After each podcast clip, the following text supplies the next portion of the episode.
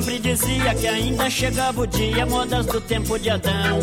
Daí a moda, roupa pouca, muito pouca, juventude muito louca, minha avó tinha razão. Daí a moda, ninguém tira, ninguém leva, é tempo de Adão e Eva, todo mundo peladão, peladão, peladão. Todo mundo peladão, peladão, peladão. Todo mundo peladão, peladão. Olá, jovens e jovens, eu sou Amaro Júnior, vulgo Hellboy, e bem-vindos a mais um Review.mp3. E hoje eu vou falar do filme sobre o The Rock voador, que poderia ser chamado de Aerolito, já que é uma pedra que voa. Vocês estão perdendo a graça toda, na moral. Não, mas eu vou falar de Adão Negro, um filme bem melhor do que essa piada merda que eu acabei de fazer. Ah, bom. Eu não vou me estender muito nesse Review.mp3 porque eu não vou dar spoilers. Aê, caralho! Então, fique tranquilo, sem spoilers, só vou dar minhas impressões sobre o filme. Antes de começar a falar do, do filme, eu vou falar, dar uma pequena sinopse né, do que acontece.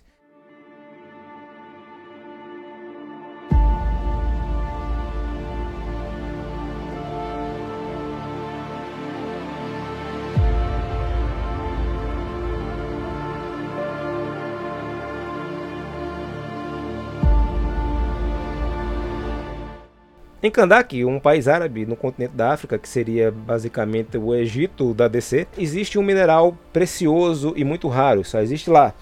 E um tirano, um rei tirano, escravizou todo o povo de Kandak para achar fragmentos desse metal para fazer uma coroa mágica que lhe daria poderes, de acordo com a lenda, inimagináveis, que o faria conquistar o mundo todo.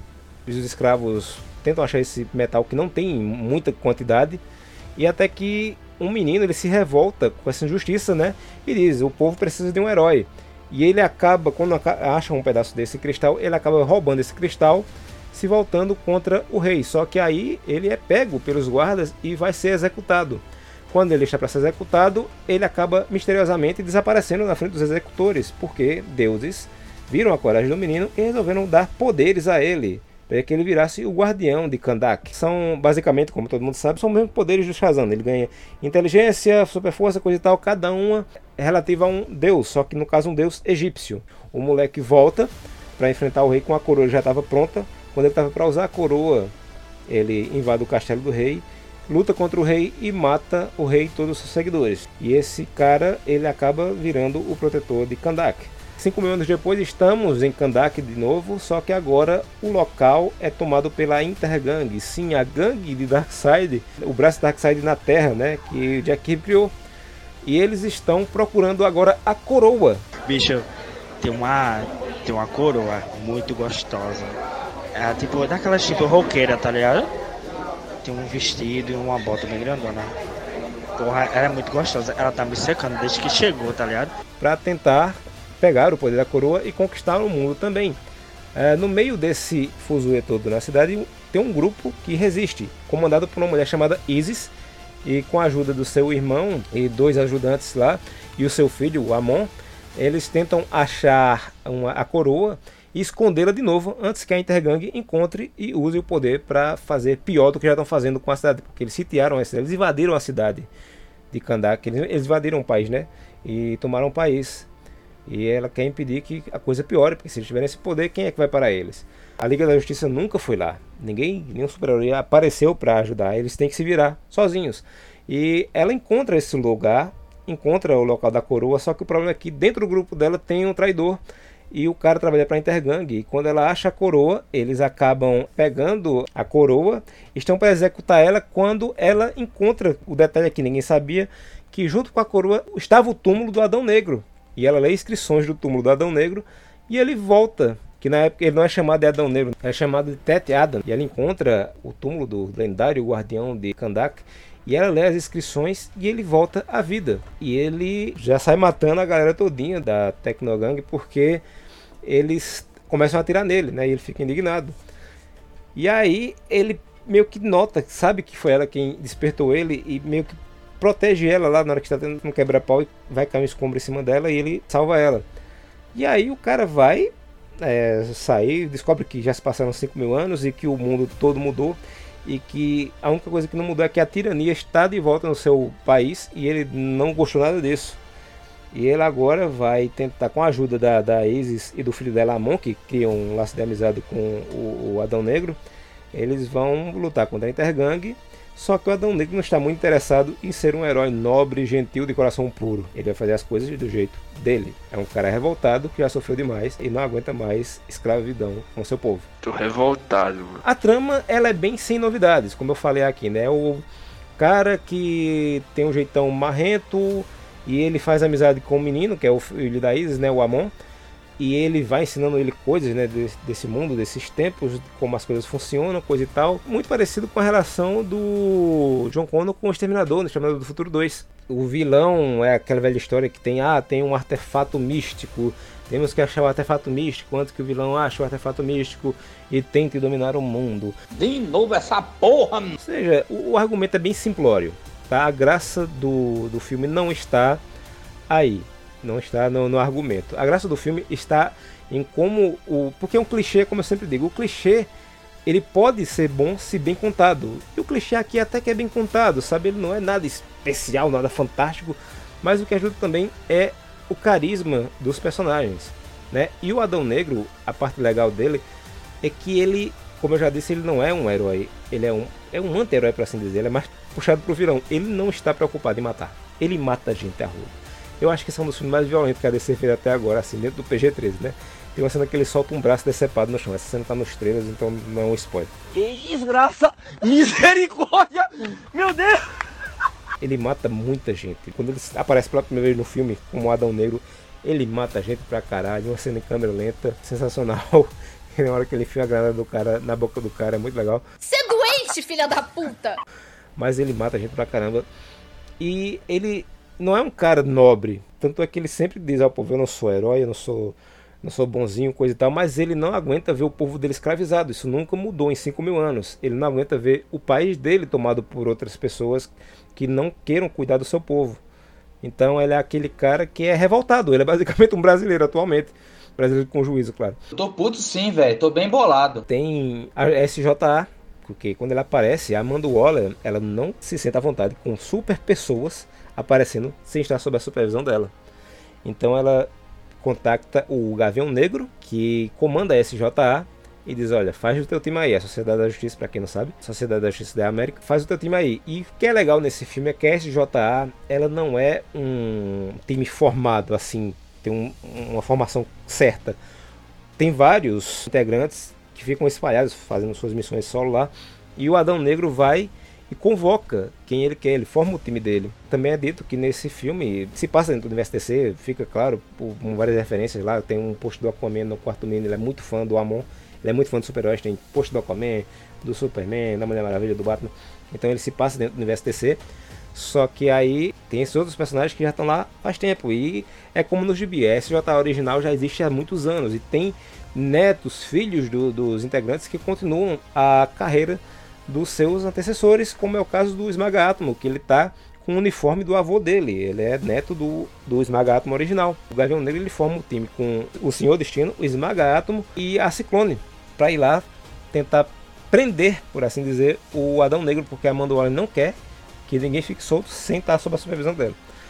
Eles chegam lá e já vão saindo na porrada com o Adão Negro, né? Porque o Adão Negro ele tá indignado com a Intergang só que ele sai matando a galera e o pessoal da SJA não aceita que ele faça isso, principalmente o, Gavião Negro. O Gavião Negro é marrento, é violento, coisa e tal, mas ele não mata ele, fica indignado que um cara com superpoderes mate uma pessoa normal, né? Que o cara que deveria ser um herói não, não seja um herói. Então, para ele é super vilão. Então eles chegam lá, tem uma briga, coisa e tal. Um ponto legal da história é exatamente esse, né? Porque eles chegam em Kandak, a SJA, e querem pegar o Adão Negro, coisa e tal, e a Isis vai lá e mete o dedo na cara dele e faz: é o seguinte, meu filho, tire essa porra dessa galera daqui, porque a gente tá aqui faz milhões de anos, fudido. A Intergang entrou nessa porra, tomou a cidade, fechou a porra toda, e vocês nunca botaram o pé aqui. Sai daqui, boteco! E isso eu acho muito legal, porque um dos quadrinhos no qual o o filme se baseia é Reino Sombrio, que conta a história da JA lutando com militares lá, tomando, retomando Kandak, né? E o próprio Adão Negro, ele, ele narra a história e tem uma parte que ele fala assim, ó, sobre a, a Sociedade da Justiça. Ele diz: A Sociedade da Justiça da América se dedicou a proteger o mundo ao invés de mudá-lo. E quando eu falo mundo, eu quero dizer seu próprio país. Ou seja, realmente eles nunca saem lá dos Estados Unidos, dificilmente eles saem. E eles cagaram pra Kandak desde então. Nesse universo a Liga da Justiça existe. Eles nunca foram lá. Nem o Super-Homem foi lá. Então a, a Isis né, fica revoltada e faz: tire seu povo daqui. Ele não é um herói nobre, puro, como vocês querem que ele seja, mas ele é o que a gente precisa. Ele é o cara que vai lá e resolve. É o cara que não tem medo de sujar, não. É isso que a gente quer aqui. A gente não quer, porque a Isis também é revoltada. Ela também é uma brasileira atualmente. Oh, o que é mulher? Eu não sei não! Vou ficar louca! Eu quero comer bosta! Ela não quer saber também de heroísmo, de coisinha bonitinha. Ela sabe que o negócio é sério ali, que se a Intergang tiver a chance de matar ela, vai matar. Então ela não tá nem aí se o, o Adão Negro for lá e matar a Intergang inteira, né? Pra ela tá ótimo. E tem essa discussão bacana no filme. Saudável é uma palavra muito forte. Os integrantes da DSJ estão muito bacana. O, o Aldous Hodge, né, que ele interpreta o Carter Hall, o Gavião Negro, ele é muito legal. O personagem é muito, muito carismático. O Pierce Brosnan, como o, do, o seu destino, também tá muito legal também. O bicho é bonito pra caramba, que é bonito da porra. Muito bonito, né? E charmoso. A Ciclone ela é meio qualquer nota nesse filme, né? Ela tá ali e tal. Inclusive alguns dos efeitos especiais mais ruins no filme são quando ela usa os poderes dela, fica bem ruimzinho. Tem um, um clipe dela é, saindo do J, SJ no, no YouTube, você pode ver que o efeito é meio cagado, parece coisa de Smallville. Mas não é todo o tempo, alguns até que passam, mas assim, ela é a personagem mais qualquer coisa desse filme. O Esmaga Átomo do Sentinel, muita gente brincou, né, que parecia o Deadpool, tirou onda, coisa e tal. Acho que foi o Daniel HDR que fez o design, então, mas não tem nada a ver com ele, porque é o filme, é a questão do filme, é o roteiro, ele só fez o design. Ele não só parece com o Deadpool, como ele age como se fosse uma versão PG-13 do Deadpool, uma versão family friendly. Ele é palhaço, é assim, ele é involuntariamente, ele é desastrado, ele não é um palhaço, ele é umas piadinhas coisa tal, mas ele é mais desastrado. E ele mexe o olho, a máscara dele mexe o olho, ele pisca o olho e tal, ele mexe igualzinho ao Deadpool. Então a máscara parece e se move igual Deadpool. Então não tem muita desculpa aí. Realmente eles se inspiraram em Deadpool para fazer essa versão do, do Esmaga Átomo, né? O filme ele tem esse roteiro muito básico, mas ele funciona. Ajuda também o carisma do, dos personagens, né? Como eles são interpretados, coisa e tal.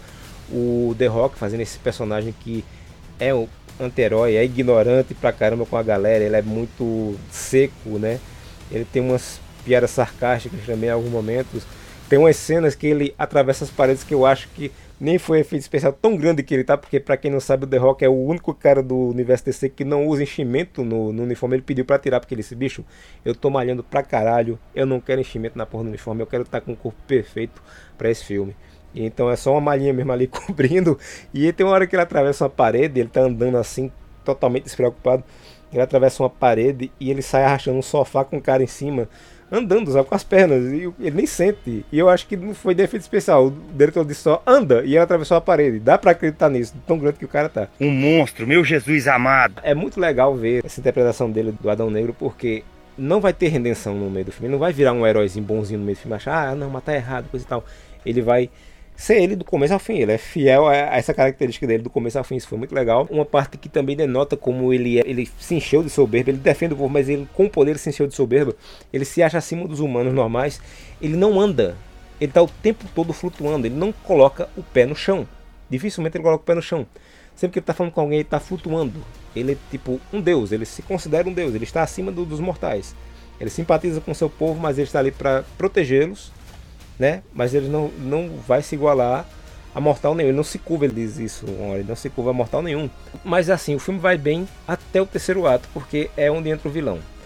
Para quem já viu os brinquedos antes de ser lançado o filme, sabe que o vilão é o demônio de Sabak. E ele tá e não tá no filme desde o início.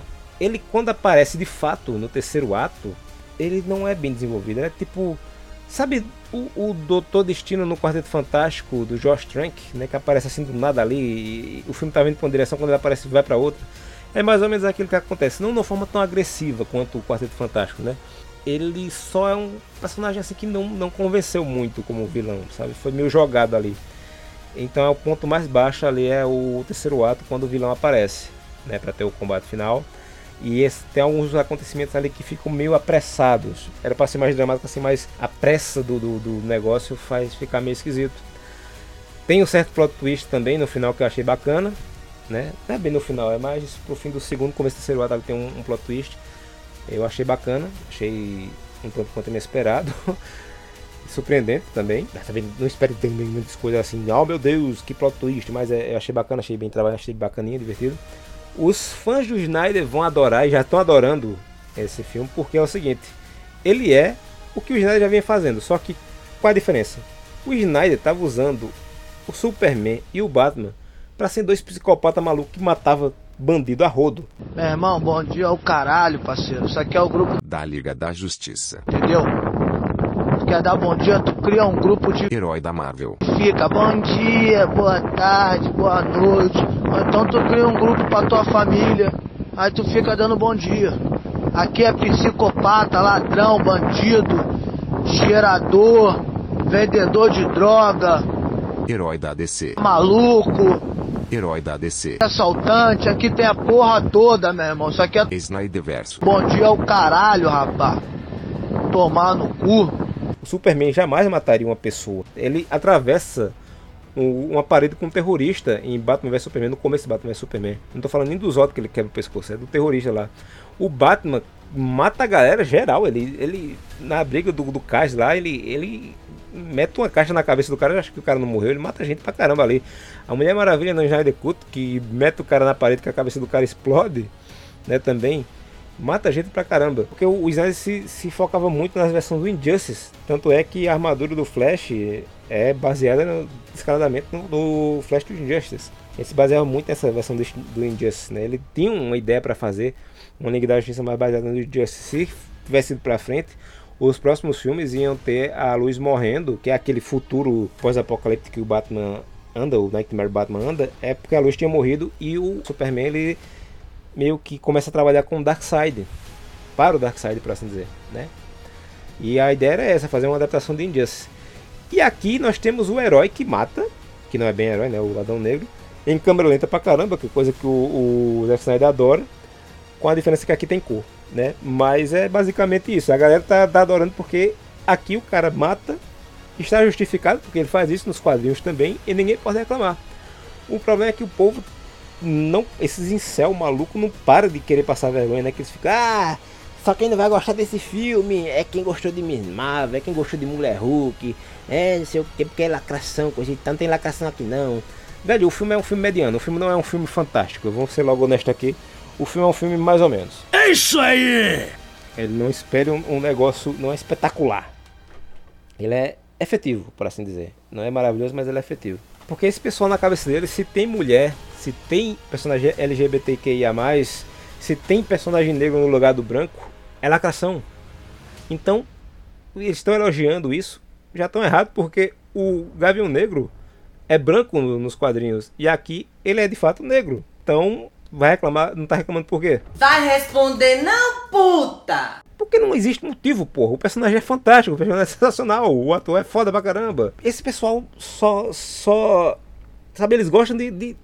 Eu, eu, vou, eu, vou, eu vou. Não vou falar muito aqui não, porque senão eu vou ficar puto, isso vai assistindo demais, mas. Ah, velho.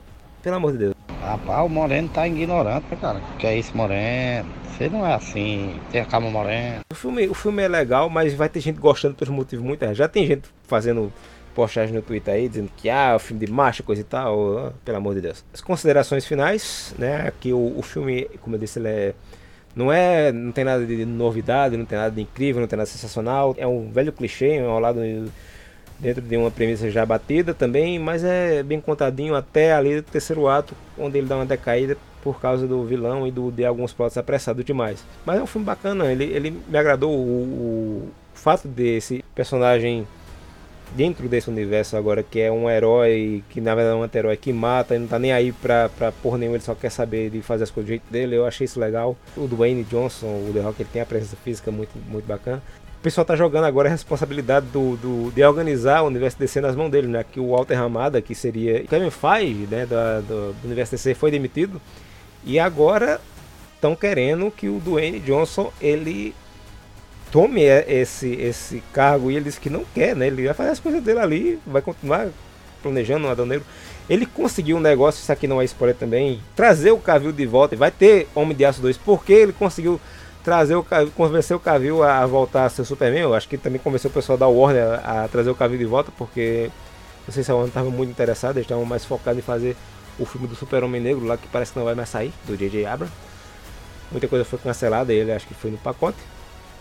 Ele vai trazer, então teremos futuramente o Superman do, do Cavill de volta, graças ao The Rock.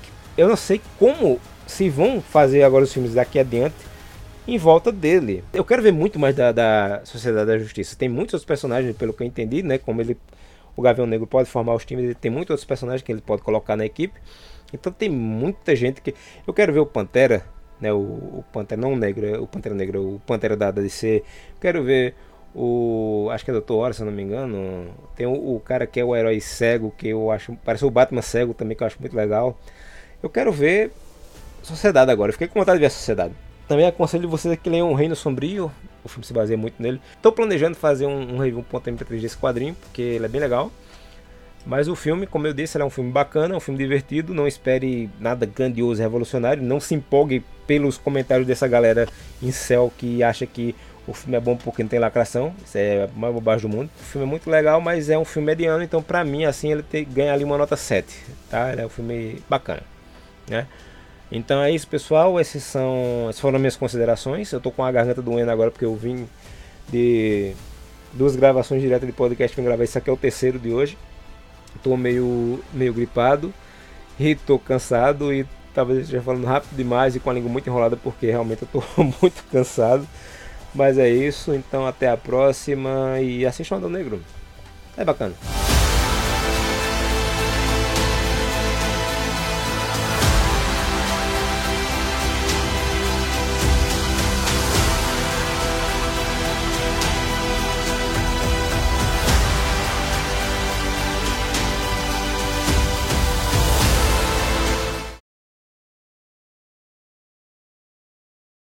Não se curva, ele diz, é, ele diz isso, ele não se curva a mortal nenhum.